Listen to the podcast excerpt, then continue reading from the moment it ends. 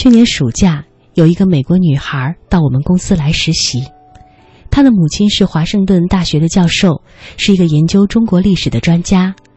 她请我到她家吃一天的饭。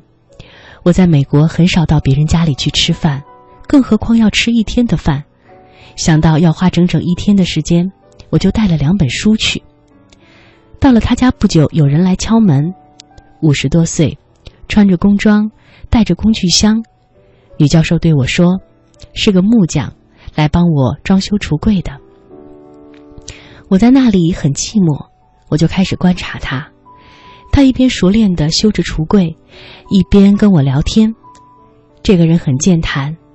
他说：“我最喜欢木匠这个职业了，这个职业给了我很丰厚的收入。”我说：“我是卖别墅的，对质量要求非常高，对木工很有感情，所以我很尊敬木匠、木工。”讲着讲着，他对我说：“春天和秋天的时候，我有第二份工作，是个兼职。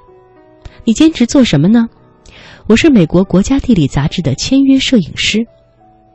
在世界摄影界，只要你在美国国家地理杂志，呃，发过照片是签约摄影师，也就意味着你在摄影界有着崇高的地位。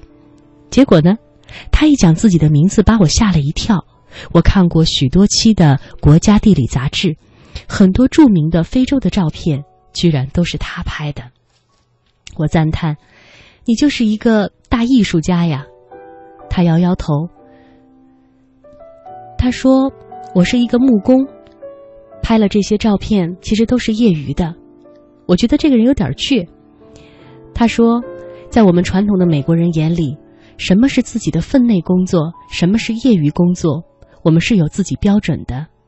我的父亲也是一个木工，我小时候的学习成绩不是很好，但爸爸并没有多管我，他总是跟我讲：人要勤劳，你把一件事情做好了，你就能获得很好的收入。”我牢牢记住了爸爸经常讲的这句话。后来，书读的不怎么样，只好跟着他学本事。学完之后，我就开始自己做木工活了。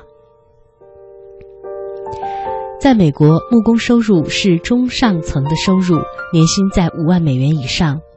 这个时候，他做的越多，报酬就越高，生活就会变得越好。他说：“我喜欢玩儿，有了多余的钱，就到非洲去旅行。”旅行不能不干事儿啊！我就照相，拍了相照片以后呢，就寄给美国的国家地理杂志。编辑发现我照的蛮好，用了几期之后就和我签约了。现在我业余的这份工作，一年又能挣个五六万美元。在美国，每年十几万美元的收入算是很不错了。